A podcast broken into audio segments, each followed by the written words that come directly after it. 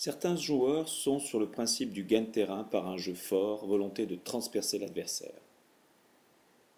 On peut observer un jeu de débordement en long cours.